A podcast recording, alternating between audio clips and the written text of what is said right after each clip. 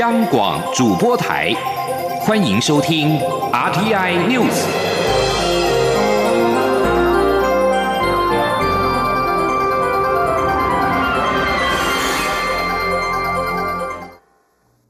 各位好，我是主播王玉伟，欢迎收听这节央广主播台提供给您的 RTI News 新闻。首先带您关注劳工权益。基本工资审议委员会将在十四号登场。全国产业总工会秘书长戴国荣今天受访时表示，劳方委员内部日前经过初步讨论，希望基本工资能够调整至少百分之五。而工商协进会理事长林柏峰则表示，本劳与外劳薪资要脱钩，调薪的部分应该调整对公司有贡献的，而非齐头式的调整。前天记者杨文军的采访报道。现行基本工资为时薪新台币一百五十元，月薪两万三千一百元。劳动部将在十四号召开基本工资审议委员会，讨论是否调涨基本工资。劳动部也在日前依照惯例，和资方及劳方委员碰面，了解双方想法。七大工商团体表达基本工资能不调就不调的立场，而劳方委员则一致都希望基本工资能调涨。全国产业总工会秘书长戴国荣受访时表示，劳方委员内部日前已经初步讨论，希望基本工资调涨至少百分之五。而今年全国产业总工会一样是主张依照二零一八年最低生活标准乘以就业抚养比公式来调升基本工资。如果依照公式，将得出。月薪两万九千一百九十九元，时薪一百六十九元。他说：“今年的条幅至少要高于去年的百分之五。”蔡总统去年一月四号，他有特别提到。要解决台湾低薪的问题，那企业利润应该跟劳工共享。工商协进会理事长林柏峰认为，基本工资能不调就不调，而且基本工资实际受惠的劳工只有三十万人，建议本劳跟外劳薪资要脱钩。他也说，企业愿意调高薪水，但是是调高对公司有贡献的，或是年资长的，或是有技术性的员工，而非齐头式的调整。台湾大学国家发展所副教授辛炳龙则指出，依照照消费者物价指数及外食消费指数经济成长率来计算，估计本次基本工资至少应该调涨百分之三。若能在往上调整百分之一到百分之二，也是合理的范围。不过，他也点出，去年时薪调幅高于月薪，一旦时薪月薪调幅不同步，恐怕会导致雇主不愿用调幅较高的时薪聘用部分工时劳工。中央广播电台记者杨文君台北采访报道。继续关注司法焦点，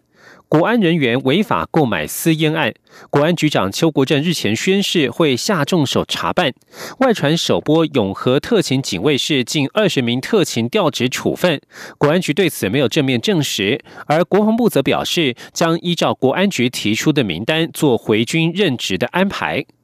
对于外传的首波惩处，国安局表示，考量个人权益、纪律维护，均以维安工作正常运作为着眼，请社会各界务必平衡看待，以利此案于司法及行政双轨处理中依序进行。国安局日前公布私烟案调查报告，共七十六人涉案，购买七千九百七十七条，其中国安局共有二十五人涉案。邱国正强调，全案未厘清之前，调查不会终止，就责层级也没有上限，他会下重手，相关主管人员起码记过以上涉案者，并调离现职。继续关注台风的后续动态。随着利奇马台风远扬，中央气象局在今天上午解除了海上台风警报。不过，接下来这两天由于西南风较强，因此中南部容易有局部阵雨或雷雨，而且不排除有大雨发生，尤其是山区更要严防豪雨。至于北台湾及花东，则要留意西南风带来的过山沉降作用产生的大范围极端高温和焚风现象。前天记者吴丽君的采访报道。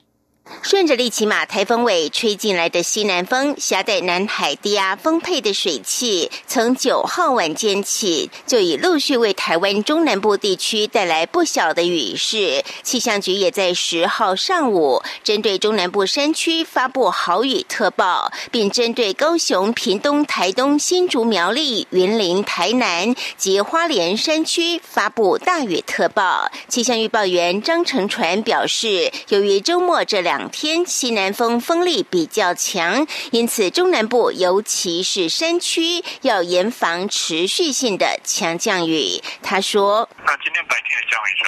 降在中南部的山区，不过到了晚上之后，平地的降雨几率也会提高。山区的雨势比较持续，而且明显有局部豪雨发生的几率。那其他地区大致上是多云到晴，不过在台东比较靠南端这边也会有一些短暂的阵雨或雷雨。”此外，受到过山沉降影响，北部及东部也要留意大范围极端高温及焚风的出现。张成传说。在西南风过山沉降的关系，在桃园以北依然会有三十六、三十七度高温发生的几率。那花东也会有分风发生，局部地区高温甚至可以到三十八度左右。据十二号之后，台湾依旧受到西南风影响，不过风力稍微减弱，因此中南部依旧会有短暂阵雨或雷雨，同时也会有局部大雨。东南部也会有局部降雨，但其他地区就会回到午后雷。阵雨的天气形态出现大范围极端高温的几率也会跟着降低。中央广播电台记者吴丽君在台北采访报道。而台风虽然远离，但是南部天气仍不稳定。高雄市山区出现间歇性大雨，高雄市桃园区累计二十四小时雨量在今天上午十一点十分为止，累计达到两百四十二毫米，有三十三处土石流黄色警戒。台二十线有多处零星落石，茂林则出现八级阵风。桃园区公所在上午于区公所开设了二级应变中心，视状况强制撤离重大病患及孕妇下山。而利西马台风的海上警报已经解除，农委会林务局今天表示，所辖各森林娱乐场域已经进行了安全检查以及环境清理作业。内洞、满月园以及东眼山等三处国家森林游乐区以及乌来台车，在今天下午一点恢复营运。合欢合欢山、武陵、奥万大、阿里山、双流、垦丁、知本、池南以及富源等九处国家森林游乐区仍正常开园。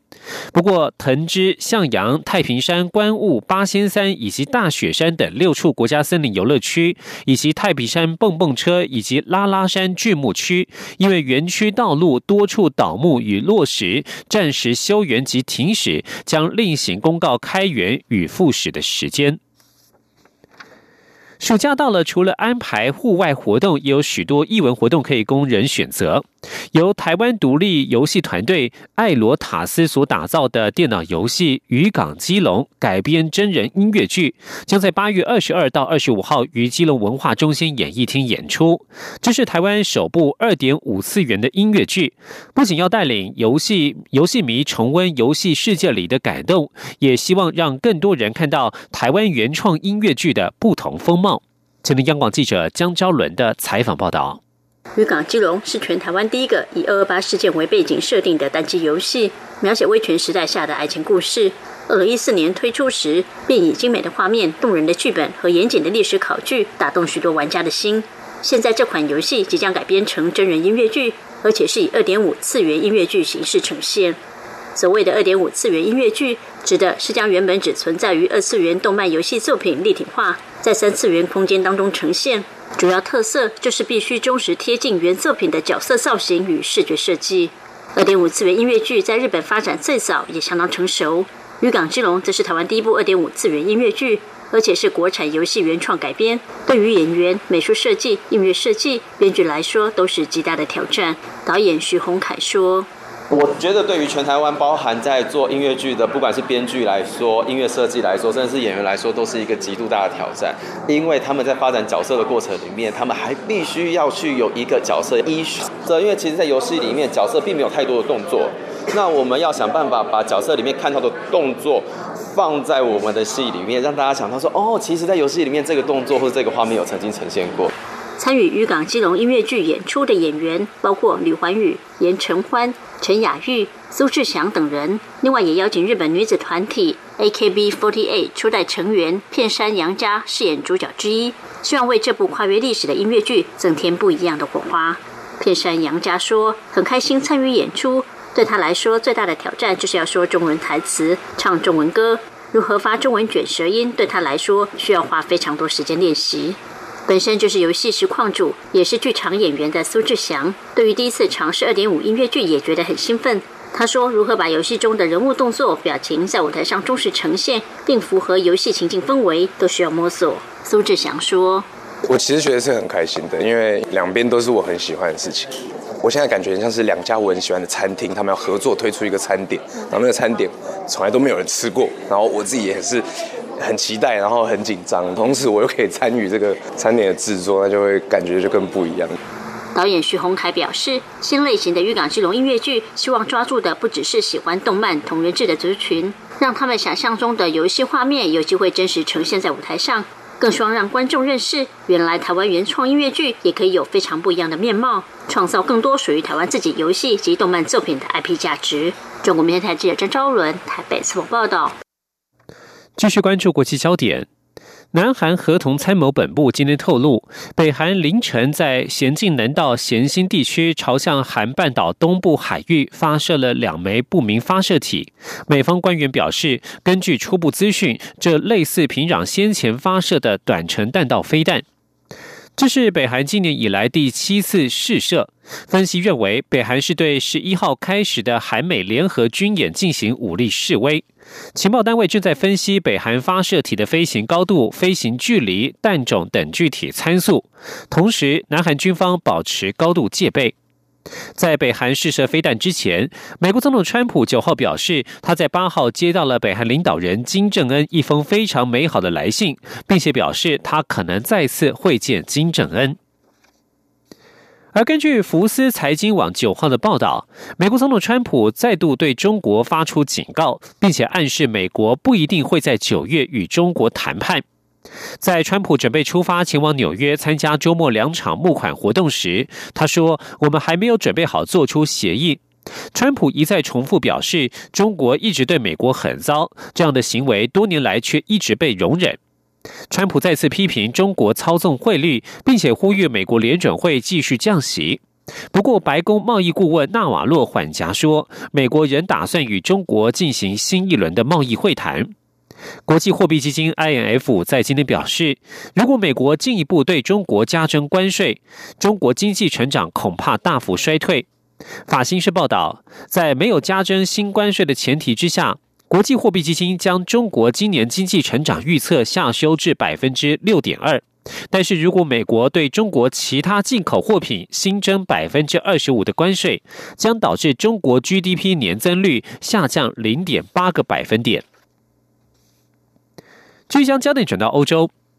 法新社报道，英格兰和威尔斯在九号发生长达数小时的大规模停电，包含伦敦部分区域遭到波及，近一百万人受到影响，并且造成当地在尖峰时段交通大乱。根据英国国家电网表示，这次大规模停电是因为两台发电机发生问题而引起。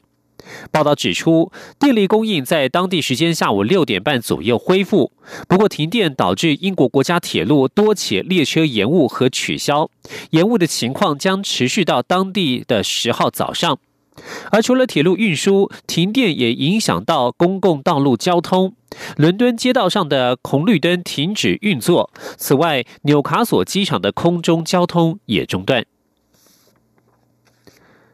根据俄罗斯新闻社报道，俄罗斯国营核子企业今天表示，北部一处军事基地在八号发生了一起火箭发动机测试意外，造成他们的五名成员丧生，而且当地辐射值一度短暂升高。由于俄国当局严守口风，整起爆炸事件现在有如谜团一般。俄罗斯国营核子企业表示，这起意外发生在液体推进剂火箭发动机测试之际。而意外也造成了三名他们的工作人员在意外当中受到程度不一的伤势，当中包括了烧伤。他们已经被送进专业设施接受必要的医疗处置。而当地媒体报道，在爆炸发生之后，辐射值一度升高，当地居民已经开始囤积可降低辐射铺路影响的碘片。以上新闻由王玉伟编辑播报，这里是中央广播电台台湾之音。